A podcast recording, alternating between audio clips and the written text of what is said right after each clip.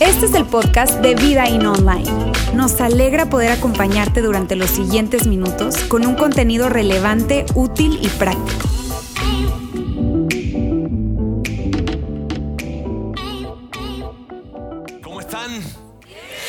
Me da muchísimo gusto saludarlos a todos darles la bienvenida, especialmente a las personas que están visitándonos hoy por primera vez. Mira, quiero decirte algo. Si es la primera vez que estás visitándonos, estás viéndonos probablemente en nuestra transmisión en línea, escuchándonos en nuestro canal de podcast, quiero decirte algo que decimos muchísimas veces acá. Y es, nosotros eh, lo que buscamos es ser una iglesia en la que a todos les encante asistir. Me encantaba cuando se lo platicaba a alguien porque me decía, ¿a todos? A todos, que a todos les encante asistir, pero especialmente a esas personas que no les gusta la iglesia a esas personas que de alguna manera se desconectaron de la iglesia por diversas razones, porque, porque ya se cansaron, porque les pareció que ya no era relevante, porque, porque no le veían congruencia a, la iglesia y a, lo que decían o a lo que hacían, o porque los manipulaban, pensaban que los manipulaban, o, o lo que sea, y dejaron de ir. Nosotros queremos ser esa iglesia para ese tipo de personas. Y si tú eres una de esas personas que está aquí, que probablemente nos está visitando el día de hoy, pero que tú normalmente no vas a una iglesia, porque no, porque hoy viniste porque simplemente te insistieron muchísimo, ¿verdad? Y, aquí estás, de verdad, yo, mm, a mí me encantaría que tú pudieses hoy disfrutar todo y, y que regresaras con nosotros el siguiente domingo. Así es que muchísimas gracias por estar acá, eso es lo que nosotros hacemos y eso es lo que queremos nosotros hacer, ser una iglesia en la que a todos les encante asistir especialmente aquellas personas que no les gusta la iglesia. Amigos, hoy estamos empezando una serie nueva, se llama Quédate con el cambio, y es una serie que tiene que ver con dinero. ¿ok? Y yo sé que el tema del dinero y la iglesia entra en una suerte de incomodidad, ¿sabes? Cuando alguien eh, eh, habla de, dinero o, está hablando de la iglesia o el dinero en la iglesia o lo que sea que tenga que ver con dinero o iglesia, ya te empiezas a sentir como incómodo, te empiezas a sentir probablemente como nervioso, no sé, pero es lo que vamos a hacer acá. ¿Por qué? Porque probablemente tú digas, ah, ya me van a sacar la nana, me van a sacar lana y te, para que estés tranquilo, ¿verdad? No te vamos a sacar lana. Está bien, entonces que tú puedas estar tranquilo ya y por lo menos ya bajes una barrera de entrada. Bien, ahora fíjense bien, yo sé que en el auditorio hay diferentes tipos de personas con respecto al tema del dinero, personas que probablemente no tienen ningún tipo de preocupación con respecto a esto. ¿Por qué? Porque tienen margen suficiente y no, tienen, no, hay, una, no hay una conversación o no hay un pensamiento recurrente, ¿sabes cómo voy a hacer o qué tengo que hacer? Este movimiento, este lo otro, probablemente no. Pero también hay otro tipo de personas que tal vez sí están en, un poco de tensión, en tratando de descubrir de qué manera poder generar o de qué forma o cómo le hago acá, allá, ¿verdad? Y otro tipo de personas que, de plano están muy, muy comprometidas y, que, que, recurrentemente el tema del dinero es un pensamiento y es un pensamiento, un pensamiento porque, porque están en una situación en la que le falta muchísimo para poder lograr alcanzar los, lo que quieren, lo que sueñan, lo que sea, en fin. Y hay otros que de plano no les importa el dinero porque no tienen. Entonces, entonces pues no les importa, ¿verdad? Entonces pues ya, y se acabó. Ahora, el punto, amigos, con esto es, independientemente de cuál sea tu, tu, tu, lugar en este, en este o tu, eh, cuál es el grupo de personas en el que tú te ubicas de lo que yo acabo de decir en este momento, independientemente de eso, sabes, eh, yo, yo, yo estoy seguro que esta serie va a ser algo muy útil para ti. Yo estoy seguro de esto. Y, yo, yo, quiero que estés acá, porque puede que tú, por ejemplo, sepas muchísimo acerca de finanzas o, o seas un experto o no. Pero independientemente de eso, va a ser algo muy útil porque vamos a hablar acerca del dinero, sí, claro que sí, pero que está totalmente conectado con lo que está en la Biblia. Bien, y por eso este, eh, a mí me emociona muchísimo. De hecho, amigos, el día de hoy, especialmente el día de hoy, yo voy a hablarles acerca de paradigmas, razones y consejos acerca del dinero, ¿ok? Y que tiene que ver con esto que hacemos que es la iglesia. Y lo primero que quiero hacer, de hecho, vamos a empezar de una manera súper transparente. Yo quiero que, o sea, esto yo me lo imagino como que si estuviera platicando contigo en un café, ¿está bien? Y aquí estamos tú y yo y estamos hablando y esa es la forma en la que quiero tener esta conversación. ¿Por qué? Porque hay paradigmas con respecto al dinero y la iglesia. Uy, hay un chorro de paradigmas. Yo, yo escogí solamente dos para no cansarlos, ¿está bien? Pero, pero, pero, pero sí voy a hablarles acerca de eh, dos paradigmas que tienen que ver con el dinero y la iglesia. Y el primer paradigma de ellos es el siguiente. La iglesia quiere algo de ti. ¿Sabes? Cuando, cuando, cuando alguien de repente este, se enteró de que tú vas a una iglesia o que te invitaron, que te invitaron a la iglesia, ¿verdad? Entonces tus amigos o tus amigas te dicen, ten cuidado. Ten cuidado porque te van a lavar el cerebro. Este, ten cuidado porque te van a quitar el dinero.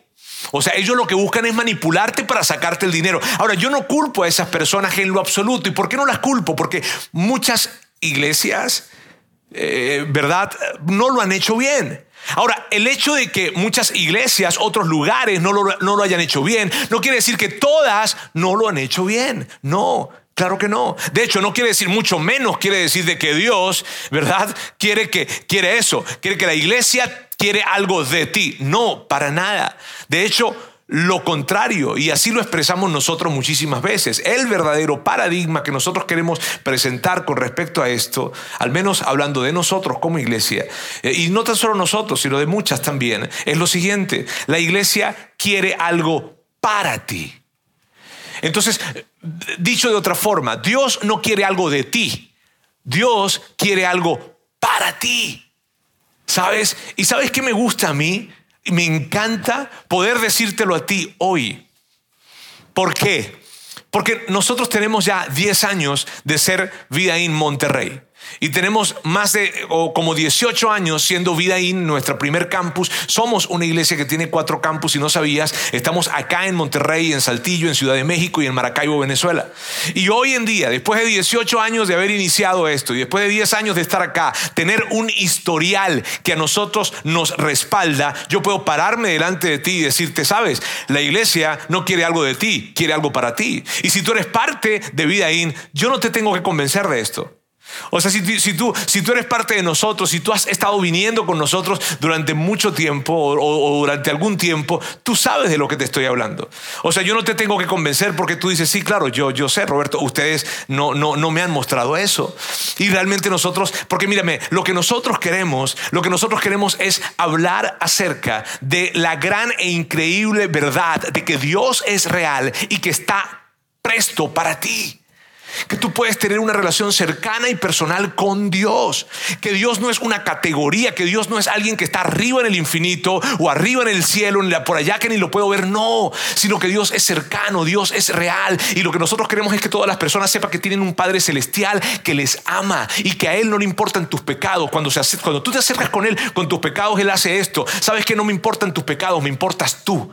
Tú eres el que me importa. Y que hay tanta gente, ¿sabes? Hay tantas personas, hay tantas personas con las que yo hablo, con las que yo veo, con las que yo escucho, historias que conozco, que la culpa, que la vergüenza es tan grande en sus corazones por la razón, por lo que sea que haya pasado en sus vidas, que les distancia no tan solo de Dios, sino de una calidad y plenitud de vida.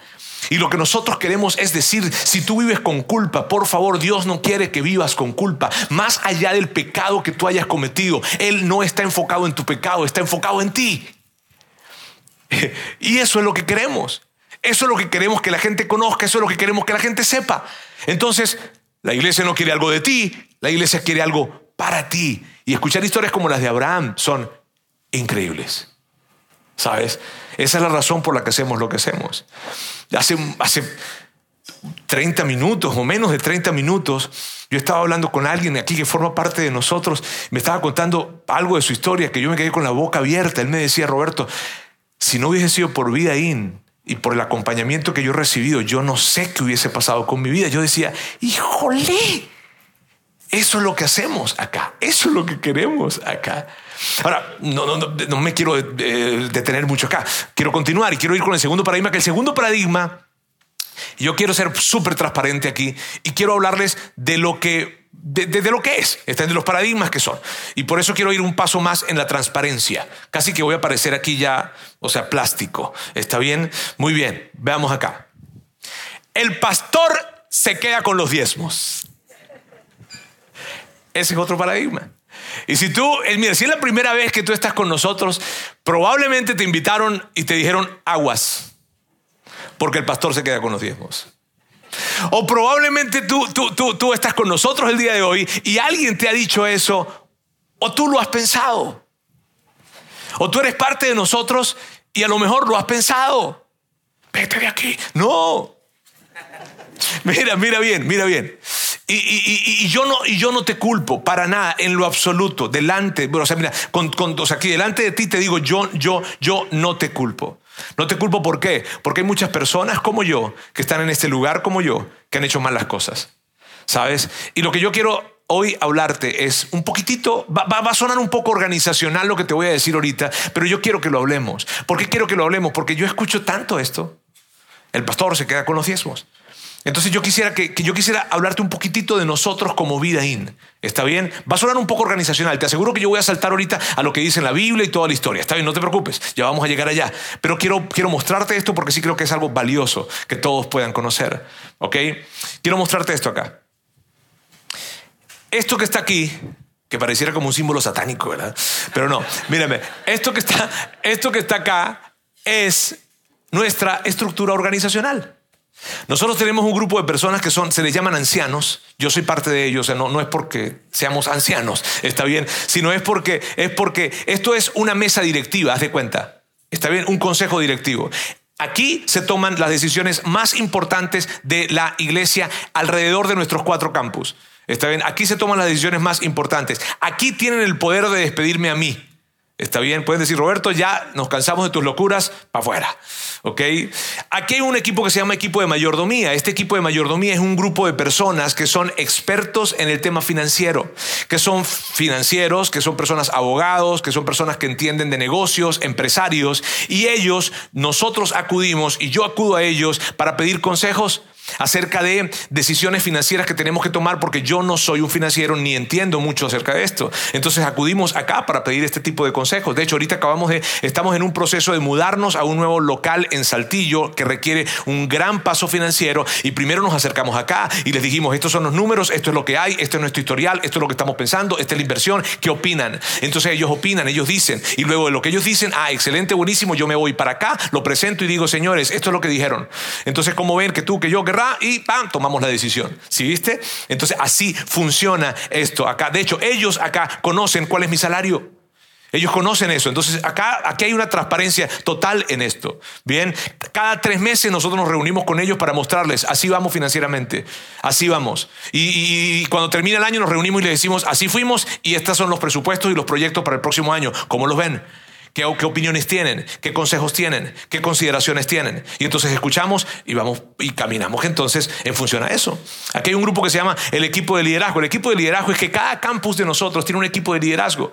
Hay un equipo de liderazgo que está funcionando. Yo sirvo como el pastor principal de la organización, pero en este campus, en este campus está Lauro de la Garza como pastor de este campus. Y hay un equipo de personas maravillosas que están trabajando día a día. Y en cada campus hay un equipo de liderazgo de personas maravillosas que están trabajando día a día, te digo, trabajando día a día. ¿Para qué? Para hacer que todo esto suceda, para hacer que, para formar mentores, para formar líderes, para formar coaches, para formar eh, consejeros en el red de cuidado, para armar currículos, para armar eh, eventos en donde, en donde las, diferentes personas de la familia, de hecho, dentro de dos semanas vamos a tener un evento acá de mujeres que ya está sold out, así que no hay forma, está bien, pero el punto es, mírame, hay, o sea, hay un conjunto de gente, hay más de veintitantos de personas que forman parte de nuestro staff, está bien, que están trabajando para poder asistir a esas 2.400 personas aproximadamente que se reúnen en nuestros cuatro campus. Y este equipo es ese equipo. Está bien. Y yo estoy, yo formo parte también de este equipo. Bien, y hay otro equipo que se llama el, el equipo de rendición de cuentas pastoral, que son dos personas específicamente, dos familias, a las que yo les rindo cuentas como persona. Yo les rindo cuentas, yo les hablo acerca de mi matrimonio, ellos me preguntan acerca de mi familia, de mi rol como padre, de mis finanzas, de mi sexualidad, de mi, salud mental, de todo. Y si ellos ven aquí que hay algo que como que, mmm, cuidado con Roberto, porque entonces ellos hablan con ellos. ¿Está bien? Y así funciona este asunto. Entonces, todo lo que les quiero decir con esto es, el pastor no se queda con los diezmos. Al menos aquí no. Ahora, si ustedes quieren hacer algún tipo de ofrenda especial para este servidor, aquí estoy. Amigos, yo quería, yo, o sea, yo lo primero que quería hacer el día de hoy era empezar esto hablando de esta manera para que, para quitar un poquito el ruido o para disminuir el ruido, ¿ok? Que hay acerca del dinero y la iglesia. ¿Y sabes por qué? Porque el dinero es algo tan importante que yo no entiendo por qué no podemos hablar de dinero cómodamente. O sea, ¿por qué en la iglesia no se puede hablar de dinero cómodamente? Porque hay un conjunto de gente que lo ha hecho mal, porque hay gente que está en las iglesias que lo ha hecho mal, que ha robado, que ha manipulado, que sí se ha quedado con los diezmos, sí, sí, sí los hay, pero nosotros no. Y por eso no vamos a dejar de hablar de dinero en la iglesia. No. Entonces la pregunta que se presenta es esta. ¿Por qué hablamos de dinero en la iglesia? ¿Por qué? ¿Sabes por qué hablamos de dinero en la iglesia? Porque hay más de 2.500 versículos que están en la Biblia que hablan acerca de dinero. Porque Jesús habló más del dinero que del cielo y el infierno combinado. Imagínate. Porque casi la mitad, de hecho, prácticamente la mitad de las parábolas de Jesús tiene que ver con finanzas y con posesiones. Entonces, si Jesús, Jesús, o sea, Jesús habló tanto acerca de dinero, o sea, habló así de posesiones, en la Biblia hay tanto acerca del dinero, ¿por qué no vamos a hablar acerca de él? Tenemos, al contrario, tenemos que hablar acerca de dinero. Porque si para Jesús fue un tema importante, entonces nosotros tenemos que abordar esto. El asunto, y yo lo entiendo muy bien, es que se ve como, tú sabes, el dinero en nuestra cultura es algo como secreto. ¿Sabes? O sea, la gente no habla de lo que gana o de lo que no, no, no, no, no. La esposa no sabe cuánto gana el esposo. El esposo no sabe, la cultura latinoamericana, ¿está bien? La, la, esposa no sabe cuánto gana el esposo, el esposo no sabe cuánto gana la esposa. ¿No lo saben? Es como, sí, o sea, es como, no, no quiero generar aquí disputas, está bien, o sea, ustedes váyanse en paz hoy. Pero el punto es que es algo hasta cultural. Y me encanta lo que dice el doctor Luis Palau, lo que decía el doctor Luis Palau, en la vida secreta está el secreto. Ahora, amigos, miren bien, yo voy a hablarles, ahorita voy a saltar a las razones, ya les hablé de paradigmas, ahora quiero hablarles de razones, razones por las cuales definitivamente Jesús, en la Biblia está escrito, pero Jesús, principalmente Jesús, habla tanto acerca de dinero. Y solamente con estas tres razones pudiésemos hacer toda una serie completa. Yo voy a ir muy rápido, pero son tan tan profundas las razones por las cuales Jesús, Jesús habla acerca de dinero y, está en la Biblia escrito tanto acerca de dinero, no tan solo en el Nuevo Testamento, sino en el Antiguo Testamento, ni se diga en el Antiguo Testamento. Entonces, muy bien, sabes eso de que hay dos grandes secciones en la Biblia, está bien, el Nuevo Testamento y el Antiguo Testamento. El Nuevo Testamento a partir de Jesús y el Antiguo Testamento, que es básicamente lo que tiene que ver con la Biblia hebrea. Ok. Muy bien, hoy vengo como muy expositivo, muy así, ¿no? Pero bueno, está bien. Ahora, fíjense bien, vamos entonces a ver esas tres razones. Y la primera por la cual, la primera, la primera, por la cual es tan importante hablar acerca de dinero. Estas tres razones, te digo, son increíbles. La primera es esta. Nuestra manera de manejar el dinero es una expresión externa de una condición interna. La forma en como yo manejo mi dinero es una expresión externa de una condición interna. ¿Cómo eres tú con respecto al dinero? ¿Tienes las manos abiertas, siempre dispuesto a dar, a compartir? ¿O no? Al contrario, no. Eres muy cuidadoso. Eres muy ordenado. ¿O no? Eres totalmente eh, desordenado cuando se trata de finanzas. ¿Cómo eres? Porque así como eres, adentro hay algo que está conectado con esa expresión de manejar el dinero. ¿Tú quieres saber qué es lo más importante en la vida de alguien? Porque tú sabes, muchos hablamos de lo que es importante para mí, lo que es importante para ti. ¿Tú quieres saber lo que es más importante, lo que verdaderamente es más importante para ti? O lo que, o lo que es más importante para alguien. Revisa a dónde se está yendo su dinero. Eso es lo más importante para él o para ella. Entonces, si alguien dice, mira, para mí lo más importante es la educación. Para mí una de las cosas más importantes en la vida es la educación definitivamente. Entonces debería haber un gran rubro dedicado a la educación.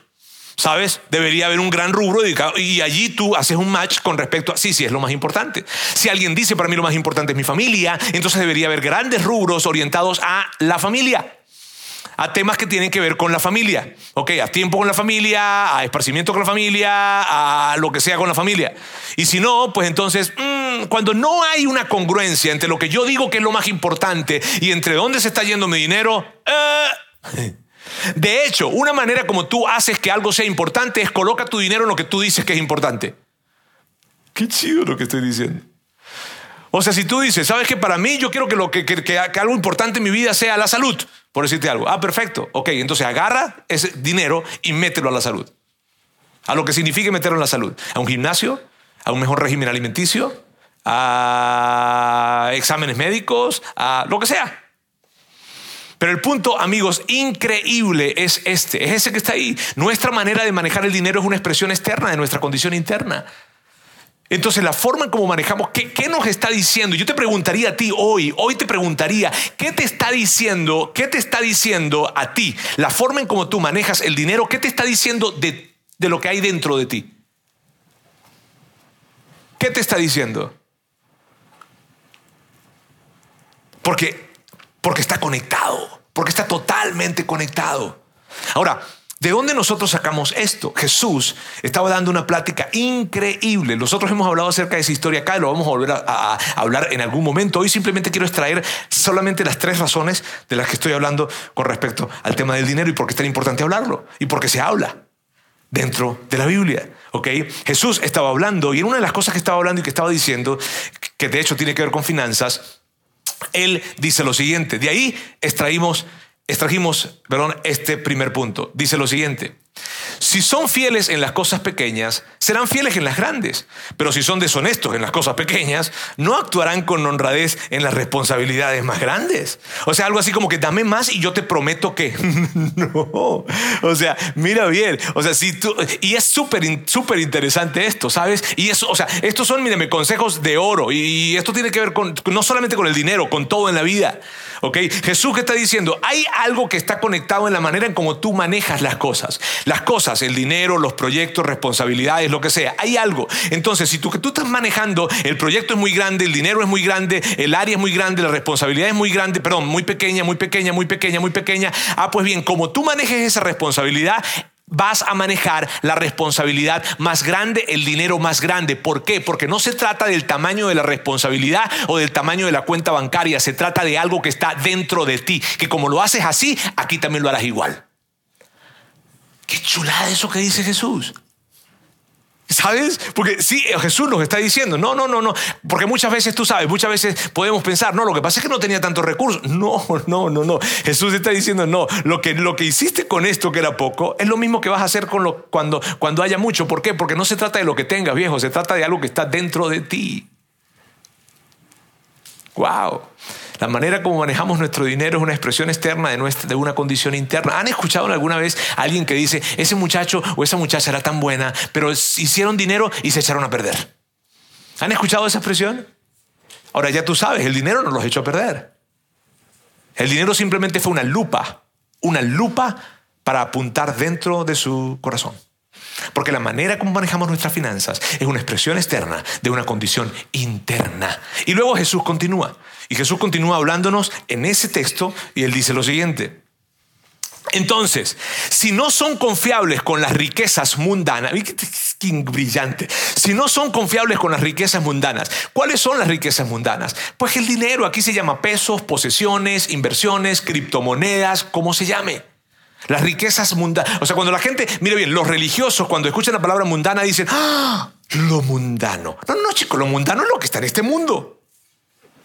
¿Está bien? Entonces, riquezas mundanas tiene que ver con dinero, con, con inversiones, con fondos de inversión, con, con, con, posesiones, con criptomonedas, con lo que sea que hoy representa riquezas mundanas. Jesús está diciendo, si no son confiables con las riquezas mundanas, o sea, con las riquezas de acá, y luego dice algo increíble, mira lo que dice. Dice, ¿quién les confiará entonces las verdaderas riquezas del cielo? Y, Ah, y tú quieres esas verdaderas riquezas. Yo quiero esas verdaderas riquezas. Ahora él dice, si tú no eres confiable con esas riquezas, las de aquí, ¿Cómo, cómo, se te podrán entregar las que son verdaderamente riquezas? Y entonces cuando yo trato de vivir lo que es verdaderamente importante en la vida, no logro conseguir plenitud. ¿Y sabes por qué?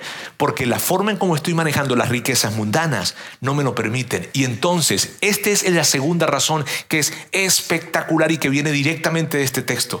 Esta es la segunda razón, amigos. La manera en cómo manejamos el dinero impacta nuestra relación con Dios. Está totalmente enlazada. No es el dinero y Dios. No, como yo, porque típicamente hacemos eso, ¿cierto? No, Diosito y yo. El dinero es otra cosa, pero Diosito y yo. No, no, no, no, no, no, no, no. Según lo que dice Jesús, la manera en como yo manejo mi dinero impacta mi relación con Dios. Y muchísimas veces alguien no ha podido experimentar una gran plenitud en su relación con Dios en esa relación personal no ha podido experimentar una gran plenitud con Dios. ¿Por qué? Porque hay algo en el manejo de su dinero que le está saboteando su relación con Dios. ¡Wow! La manera como manejo mi dinero, mis queridos amigos, impacta cuán profunda, cuán cercana y cuán plena es mi relación con Dios. Así es. Ahora, continuemos a la tercera razón. Le digo, Perdón, al, siguiente texto, perdón, al siguiente texto para llegar a la tercera razón. Dice, ningún siervo puede servir, y, si eres parte de, nosotros, tú has escuchado que ya hemos hablado algunas veces de este texto, dice, ningún siervo puede servir a dos señores, porque aborrecerá a uno y amará al otro, se apegará a uno y despreciará al otro. No pueden servir a Dios y a las riquezas. Sabes, hay alguien compitiendo por nuestro corazón con Dios. ¿Sabes? Hay alguien compitiendo con nuestro, por, nuestro, por nuestro corazón.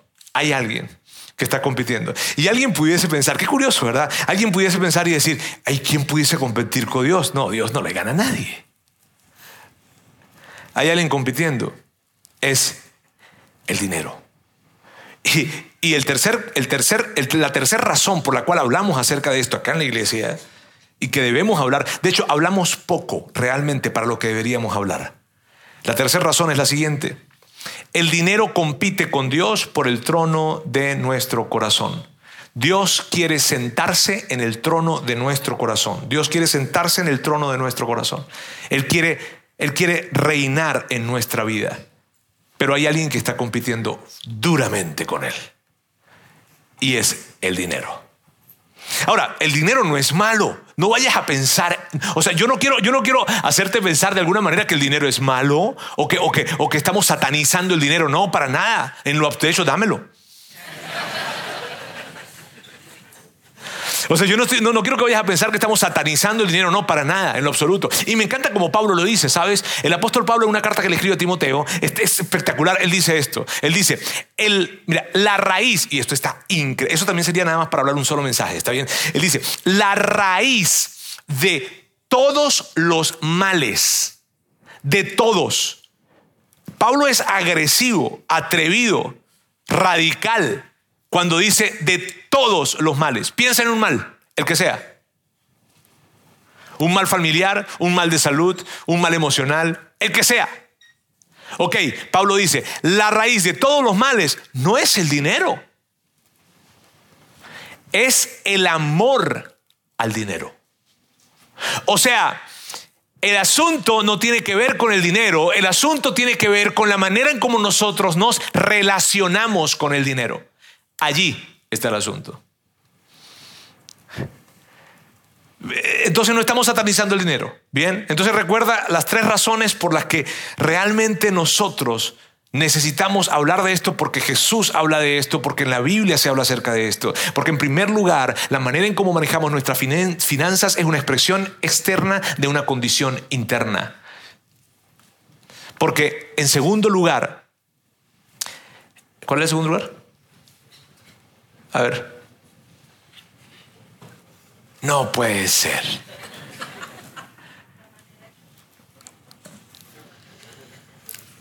A ver, que hasta a mí se me olvidó, aquí estoy haciendo tiempo. Sabes, el nuestra, la manera en como nosotros eh, eh, manejamos el dinero impacta nuestra relación con Dios. Y por último, Alguien está compitiendo. El dinero compite con el dinero. Pero Dios, eh, el dinero compite con Dios por el trono de nuestro corazón. Ahora quiero hablarles de cuatro consejos rápidos. Ahora, son cosas que ustedes ya saben. Miren bien, yo no vengo aquí a revelarles algo que ustedes van a decir, ah, ¿a poco? No, no, no, no, no. Voy a hablarles de cuatro consejos, pues muy prácticos, que ustedes ya conocen, pero que no sé si probablemente sabían que venían de la Biblia. ¿Está bien? Pero, pero, pero ustedes los conocen. El tema es vivirlos. ¿Está bien? Y el primer consejo viene de una específicamente de algo que está explicando Jesús también. Jesús viene hablando y está hablando a muchísimas personas y entonces Jesús dice esto. Sin embargo, no comiences sin calcular el costo, pues ¿quién comenzaría a construir un edificio sin primero calcular el costo? Para ver si hay suficiente dinero como para terminarlo. De no ser así, tal vez termines solamente los cimientos antes de quedarte sin dinero. Y entonces todos se reirán de ti. dirán, ahí está el que comenzó un edificio y no pudo terminarlo. Sabes, Jesús nos dice a través de esto, básicamente, Él nos está diciendo, haz la tarea. O sea, si te vas a meter en este asunto, si vas a entrar en esta etapa de vida, si vas a entrar en este proyecto, si vas a entrar en este año, si vas a entrar en este movimiento, haz la tarea, detente.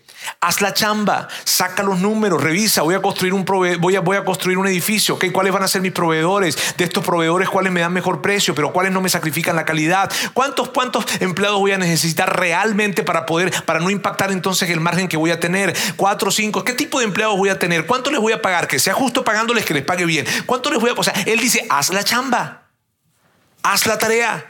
Porque si no haces la tarea, entonces, cuando se trata de dinero, si no te detienes, ok, me voy de vacaciones, ¿y con cuánto? ¿Y cuánto voy a gastar? ¿Y de qué manera lo voy a hacer? ¿Y, en qué me voy a ir? ¿Y qué, voy, qué actividades voy a tener? ¿Y voy a, voy a, hacer una cosa, voy a hacer la otra? ¿Por cuánto tiempo? Y mientras que esté por allá, ¿cómo hago para pagar las facturas de acá? O sea, haz la, haz la, chamba. Ahora, básicamente lo que está diciendo Jesús, y es el consejo, y es, es uno de esos consejos que hoy extraemos nosotros de la Biblia, es este. Básicamente, haz un presupuesto. O sea, es, o sea, yo estoy seguro que tú no hiciste esto. No. Cuando se trata de dinero, un gran consejo es, haz un presupuesto. Hazlo. O sea, eh, detente y revisa porque probablemente lo que tú necesitas no son más ingresos, sino menos egresos. Pero ¿cómo lo sabes si no lo tienes escrito? Y hay diversas formas, tecnologías, plataformas, en fin, nosotros no, yo no soy la persona para decirte qué herramienta usar para esto, pero hazlo. Hagámoslo juntos. Está bueno, o sea, juntos me refiero o sea, hagámoslo. Haz un presupuesto. Y tú sabes una de las cosas por las cuales las personas no hacen un presupuesto por temor. Porque no quieren saber. sí, sí, sí, porque tú sabes, ojos que no ven, corazón que no siente. Entonces yo no quiero saber, no quiero. Hagamos un no, no, no, no, no quiero, no quiero, no quiero. Pero es increíble, cuando te sientas a hacerlo, lo que descubres es, liberador. Muchas veces dices, ah, no estoy tan mal como pensaba. o, oh, tengo que hacer algunos ajustes. El tema es que, mírame, el temor es el peor consejero que puede haber. Por favor, no te dejes aconsejar por el temor. Si vas a tomar una decisión y sientes que la decisión que estás tomando es por el temor, Mm, cuídate, porque no es un buen consejo. Entonces, lo primero, haz un presupuesto. Está bien. Y esto, amigos, independientemente de que tú seas un seguidor de Jesús o no, esto es, o sea, esto aplica independientemente de cualquier cosa. Haz un presupuesto. El segundo consejo viene de manos de uno de los hombres que se considera de los más sabios de la historia. Y hoy estoy hablando del rey Salomón. ¿Está bien? Y vamos a ver entonces el tercer rey de Israel. Y él dice esto.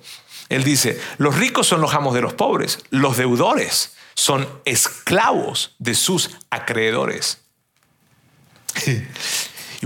Esta palabra, esclavos, es fuerte, ¿cierto? Los deudores son esclavos de los acreedores. Ahora mira bien, Salomón no está diciendo que pedir prestado es malo. Salomón no está diciendo que pedir prestado es, es pecado, no. Pero Salomón está diciendo que quien pide prestado se convierte en un esclavo de quien le presta. Y lo que Salomón está diciendo es, lo siguiente. Salomón está diciendo, oye, yo sé que tú no te quieres sentir esclavo porque un esclavo está de alguna manera, como tú sabes, este, eh, eh, eh, limitado, no hace lo que quiere, ni va a donde quiere, sino de alguna manera está limitado. Y al estar limitado, tú no te quieres sentir así, tú y yo no nos queremos sentir así, ¿cierto? Tú y yo queremos sentirnos en libertad, que vayamos para donde queramos, que hagamos lo que, lo que queramos, ¿cierto? En esa libertad, en fin, qué sé yo. Pero el punto es que Salomón está diciendo, si pides prestado, si pides prestado, hey, ten cuidado. ¿Por qué? Porque entonces vas a ser esclavo y la condición de esclavo no es algo que a, nosotros nos guste. Básicamente, el consejo que está dando Salomón es este, por si acaso no lo habíamos visto, ¿verdad? Sal de las deudas. Sal de las deudas. No te metas en deudas, sal de ellas. Sal. No vivas con deudas. Sal de, así, sal de las deudas. Haz un plan. De hecho, el primer, el primer consejo te puede ayudar para que puedas hacer un plan de salir de las deudas y que no tengas que vivir con ellas. Porque tú, tú, tú, sabes, yo recuerdo, mira, antes de casarme yo vivía con deudas. Hace 24 años, sí, 24 años yo vivía con deudas y era complicado. Recuerdo que una vez me mandaron una carta del banco, las tarjetas de crédito, me mandaron una, carta para decirme lo bien que yo me portaba. No, me mandaron una, una carta para decirme o pagas o pagas. Es feo eso. Vivir, vivir, de esa manera no, no está chido, no se siente bien, se siente como un esclavo. Y sobre todo, amigos, cuando se trata de deudas de consumo. Me refiero a ropa, a, tecnología, a, viajes, restaurantes, no sé. No, no te metas en eso. Hay una persona que se llama Dave Ramsey, que es un experto en temas financieros en los Estados Unidos, y él, él, él, es, él tiene una campaña en contra de las tarjetas de crédito, de hecho. Él no, él no vive, él no tiene tarjetas de crédito. Es una persona que, que es un asesor financiero, le va súper bien, pero él dice de plano no. Deudas no. No, yo recuerdo, mira, yo recuerdo la, historia de una muchacha que ella, un amigo mío le dijo, ella estaba, tenía terribles problemas con sus tarjetas de crédito. Ella, ella hacía avances de efectivo de una tarjeta de crédito para pagar el mínimo de la otra.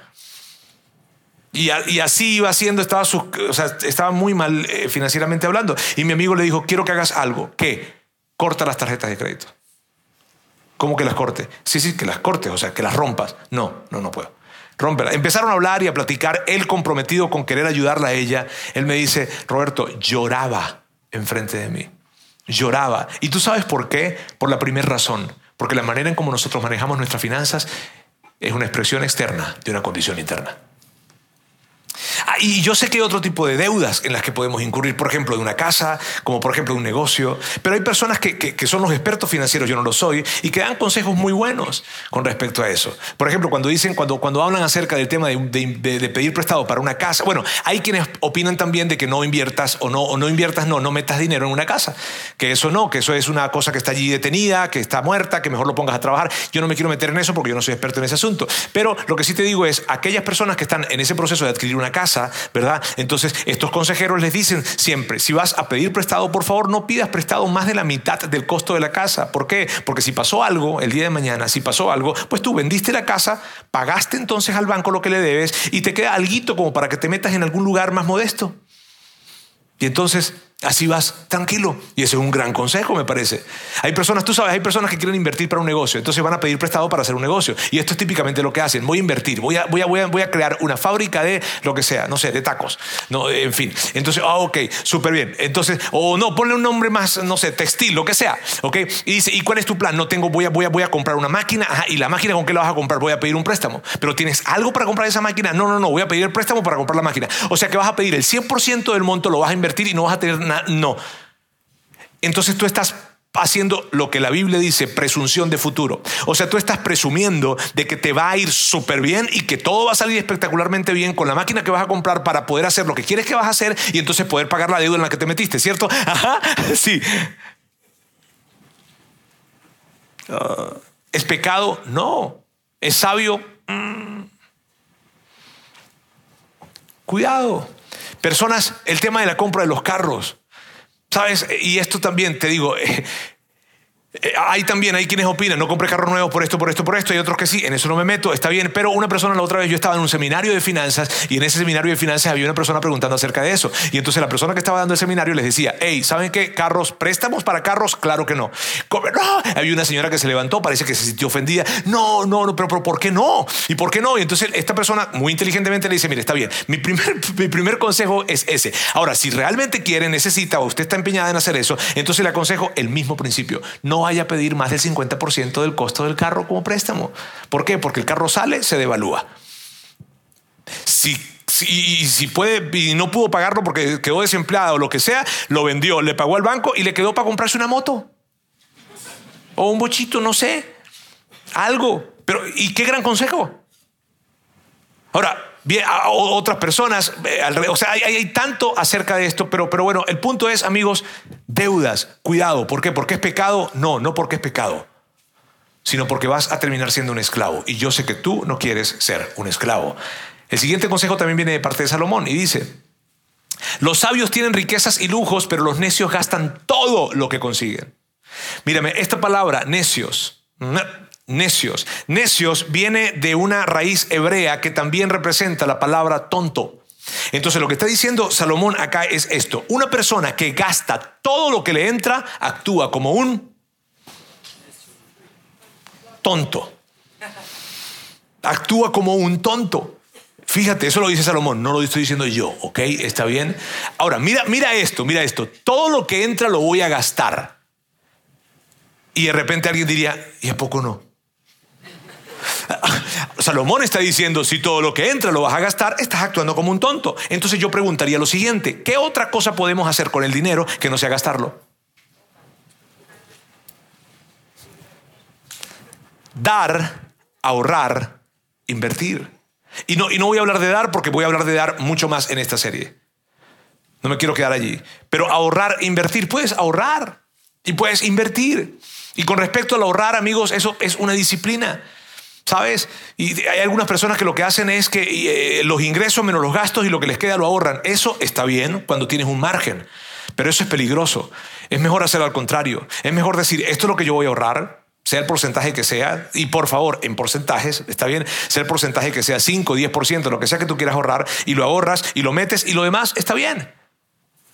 Eso me parece que es más efectivo. Lo otro no funciona así, sí funciona también, pero hay mucho riesgo. Entonces ahorremos, ahorremos. ¿Por qué? Porque siempre, amigos, ahorramos. ¿Por qué? Porque hay imprevistos el día de mañana, porque cosas suceden el día de mañana. Alguien me preguntaba una vez, Roberto, pero yo estoy, yo estoy comprometido pagando mis deudas. ¿Debería en este momento, en vez de estar pagando mis deudas, estar, o sea, eh, pero sí, debería estar ahorrando en lugar de estar pagando mis deudas? No, paga tus deudas y ahorra. Ahorra poco, pero ahorra. ¿Por qué? Porque si no, va a venir un imprevisto. De que viene, viene. Y cuando vuelvas imprevisto, si no tienes ahorros, vas a caer otra vez en el ciclo de la deuda, porque para pagar ese imprevisto vas a tener que pedir prestado.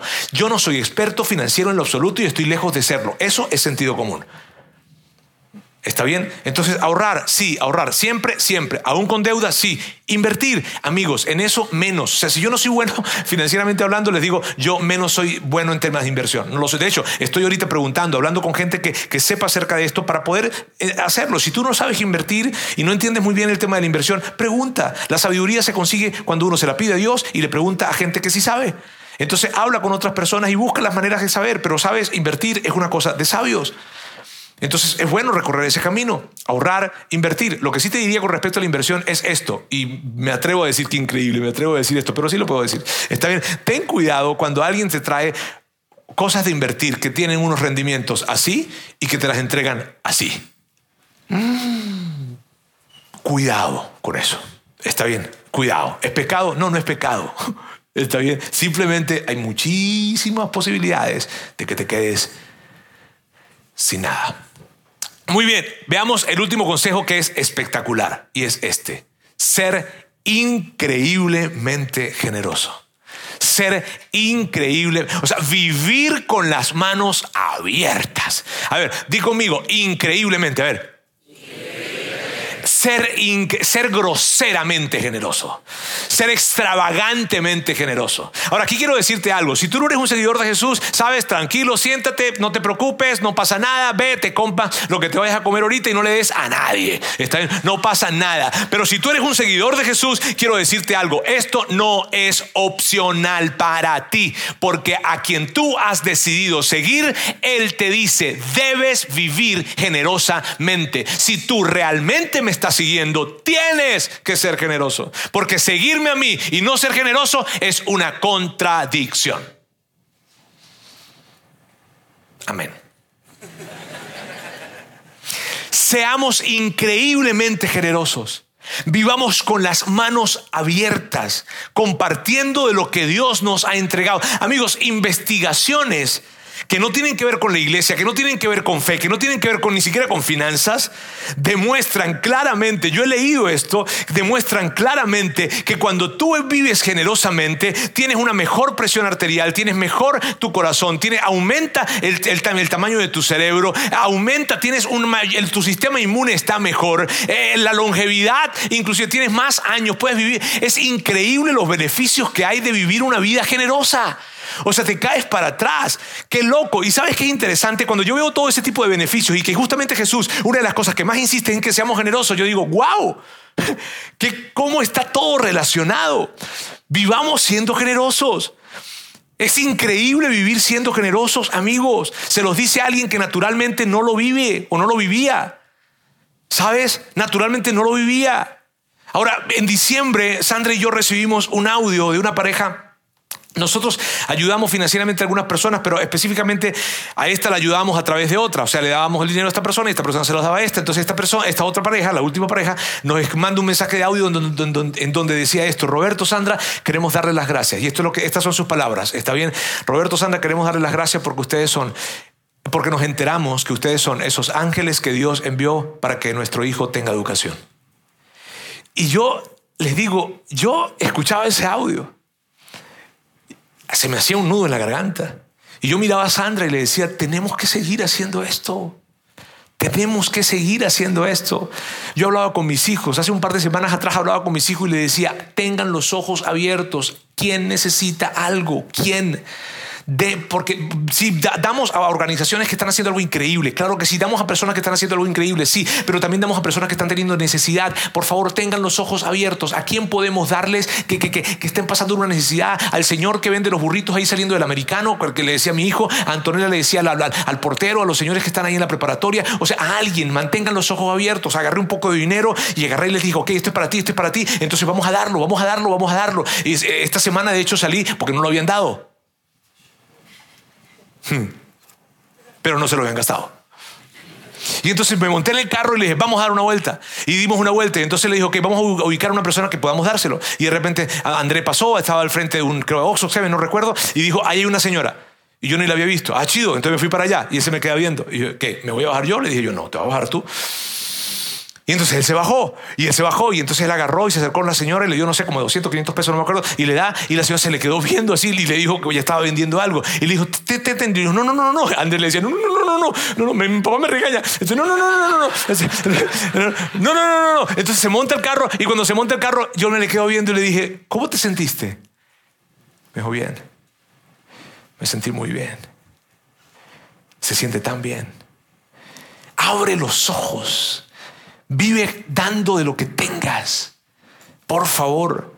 Si te vas a comer una, comida de dos mil pesos, no te comas de dos mil pesos, cómetela de, de mil y los otros mil dalos. Vivir generosamente. Amigos, cuando nosotros vivimos eso es vivir una increíble vida. Cuando nosotros vivimos de la manera como Dios nos invita a vivir, manejando nuestro dinero, escucha esto, entonces permitiremos que Dios intervenga en nuestras finanzas. Muchos queremos que Dios, todos queremos que Dios intervenga en nuestras finanzas. Cuando le decimos, danos un mejor trabajo, danos un mejor empleo, danos un mejor proyecto, danos lo que sea, eso es querer que Dios intervenga en nuestras finanzas. ¿Tú quieres que Dios intervenga en tus finanzas? Vive tus finanzas como Dios quiere que las vivas. Haz un presupuesto, sal de las deudas, ahorra, invierte y vive increíblemente generoso. Permíteme orar. Dios, quiero darte muchísimas gracias el día de hoy. Gracias porque tú, tú, tú, tú, tú, sabes que hay una relación, que hay una conexión entre la manera en cómo nosotros manejamos el dinero y nuestra relación contigo. Entonces, ayúdanos a colocar nuestro corazón en el lugar correcto. Ayúdanos, Dios, a poder hacer las cosas que tú quieres que hagamos y todas esas cosas que nos impiden hoy abrir nuestras manos y vivir de esa manera como tú quieres que vivamos.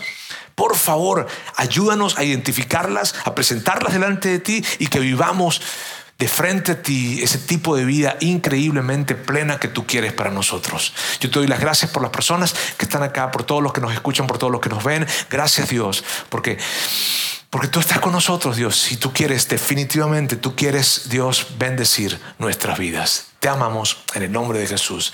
Amén. Sigue conectado a los contenidos de Vida In Online a través de nuestro sitio web y de las redes sociales. Muy pronto estaremos de vuelta con un nuevo episodio.